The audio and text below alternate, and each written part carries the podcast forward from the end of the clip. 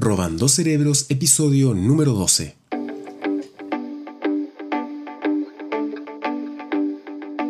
La columna del día de hoy nos habla de los beneficios y peligros de ser optimista o pesimista. Fue escrita por Jaime Rubio Hancock y extraída de verne.elpaís.com. Descubrí esta página hace poquito y tiene mucho contenido muy interesante que vamos a ir compartiendo. Así que si quieren revisar más, vamos a dejar la información en las notas del programa. Optimistas y pesimistas.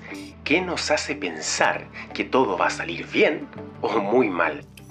Aunque no lo parezca, la mayoría tendemos a confiar en que las cosas van a ir mejor. Ante una misma situación, sea una pandemia o tirar los dados, hay quienes piensan que todo va a salir muy bien y van a sacar un número 6 en el dado. Y si las cosas van mal, bueno, opina que a la larga nos vamos a encontrar con posibles efectos secundarios positivos, por ejemplo, aprender de los errores o salir mucho más unidos. Pero por el contrario, también hay quienes muy seguidamente temen que vamos a salir muy mal parados y que en el dado solamente van a sacar un 1. Nuestra evaluación de los hechos no solo se basa en los datos, tampoco es consecuencia únicamente de nuestras experiencias pasadas. Depende en gran medida de nuestra predisposición a ser más optimistas o más pesimistas. Somos más optimistas de lo que creemos. Una parte de esta predisposición que estábamos hablando antes, al optimismo y al pesimismo, es genética, según apunta Julia Vidal, psicóloga y directora del Centro Clínico Área Humana Psicología. El resto viene condicionado por el ambiente y la educación. Y aunque pueda sorprender, en general, tenemos una mayor tendencia a pensar que las cosas nos van a salir bien. El psicólogo Neil Weinstein acuñó el término sesgo optimista en 1980, después de mostrar en varios estudios que casi todos tendemos a creer que nuestras posibilidades de experimentar un evento negativo están por debajo de la media. Casi nadie cree tener una probabilidad del 33% de sufrir un cáncer a lo largo de su vida o más del 50% de divorciarse, y aunque eso es lo que dicen evidentemente las estadísticas. Según escribe la psicóloga Tali Sharot en su libro El sesgo optimista, el optimismo es prevalente en cada grupo de edad, raza y estatus socioeconómico. Como todos los sesgos, nos cuesta mucho darnos cuenta de esta falsa impresión, a pesar de que la comprendemos. Según otro trabajo de la propia Sharot, siempre creemos que vamos a ser la excepción y pensamos que nosotros no vamos a padecer una úlcera o a sufrir un accidente de tráfico porque nos cuidamos o porque manejamos muy bien. ¿Somos pesimistas porque las cosas nos salen mal o las cosas nos salen mal porque somos pesimistas? Como apuntaba Vidal, el ambiente también influye en nuestro mayor o menor optimismo. El hecho de que las cosas nos vayan muy bien puede contribuir a que confiemos en que nos van a seguir saliendo bien. Pero, aunque esto es cierto, el efecto también puede ser ocupado en sentido contrario. El optimismo hace que las cosas nos vayan mejor y resulta al revés con el pesimismo, o sea, que las cosas nos pueden ir peor aunque no se trata de la magia de la alegría ni nada parecido, claro. Como todos los sesgos, el sesgo optimista es adaptativo, o sea, tiene consecuencias útiles y positivas y nos ha ayudado como especie. Según escribe Sharot, aunque el optimismo puede llevarnos a un comportamiento irracional, por lo general nos protege de las incertidumbres y de las dificultades, lo que se traduce en menores niveles de estrés y ansiedad. Además, contribuye a proporcionarnos una mucho mayor motivación para llevar a cabo los planes o ideas que tenemos en mente. Sharot cita en su libro un estudio con enfermos de cáncer menores de 60 años los pesimistas tenían muchas más probabilidades de morir en los primeros siete meses que los optimistas con pronóstico y estado de salud similar.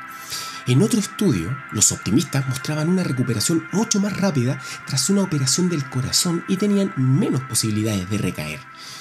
En general, añade Sharot, Los optimistas viven más y con mejor salud. Además del menor estrés y ansiedad, las personas optimistas están más predispuestas a seguir las indicaciones de los médicos, explica Vidal, porque confían mucho más en sus posibilidades de recuperación.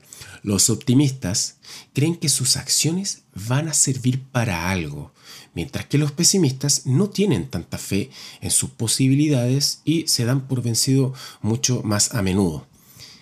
El pesimismo tampoco ayuda como mecanismo protector, porque hay quienes defienden que el pesimismo puede protegernos de decepciones al mantener expectativas bajas. Ese es el llamado pesimismo defensivo. Si creo que las cosas me van a salir mal, entonces se supone que me voy a alegrar si al final me salen bien. Y además yo no lo voy a pasar tan mal si todo resulta como esperaba. Sin embargo, estas expectativas, entre comillas, prudentes, no nos defienden de las emociones negativas, aunque se confirmen nuestras predicciones. El exceso de optimismo. El optimismo da mejores resultados, pero también tiene sus peligros, ojo. En un estudio sobre hábitos y optimismo citado por Sharot, se vio que, por lo general, los optimistas moderados no suelen fumar y ahorran por encima de la media. Pero los exageradamente optimistas tienen más tendencia a fumar y viven más al día. El optimismo moderado nos puede llevar a pensar algo como, a ver, si me lavo las manos más seguido va a ser más difícil que me contagie de coronavirus y no se van a ver afectadas mis previsiones de llegar a los 107 años de vida. Pero el optimismo extremo está correlacionado, vinculado con decisiones aparentemente irracionales. Por ejemplo, ¿para qué me voy a lavar las manos si yo no me voy a contagiar? José Ramón Ubieto, psicólogo y profesor en la Universidad Oberta de Cataluña, alerta acerca de este optimismo iluso que a menudo tiene una fundamentación social. En nuestra cultura se valora ser o aparentar ser optimista y feliz. Este optimismo, más que motivarnos, nos puede llevar a ignorar nuestros propios límites. Ubieto apuesta por un pesimismo advertido. ¿En qué consiste? En tener en cuenta esos límites y que nunca hay riesgo cero. Recuerda que lo importante no es solo lo que nos haya pasado, sino también cómo hayamos reaccionado. No podemos negar las dificultades que hemos vivido y tenemos que aprender también de ellas. De hecho, podemos aprender a no ser demasiado optimistas o a ser menos pesimistas, añade Julia Vidal.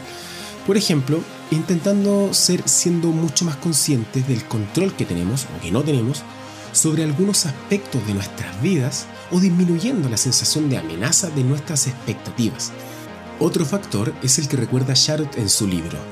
Nosotros somos ciegos a nuestros propios sesgos, pero podemos detectarlos fácilmente en los demás. Entonces, si alguien nos avisa y nosotros avisamos a los demás, podemos matizar nuestro entusiasmo y tomar medidas para prevenir los excesos, sin renunciar del todo al optimismo. Y esta fue la columna de Jaime Rubio Hancock llamada Optimistas y Pesimistas. Si quieres sugerir algún contenido para robar, puedes escribirnos directamente a robandocerebros.profecristian.com. Nos escuchamos en un próximo episodio. ¡Chao!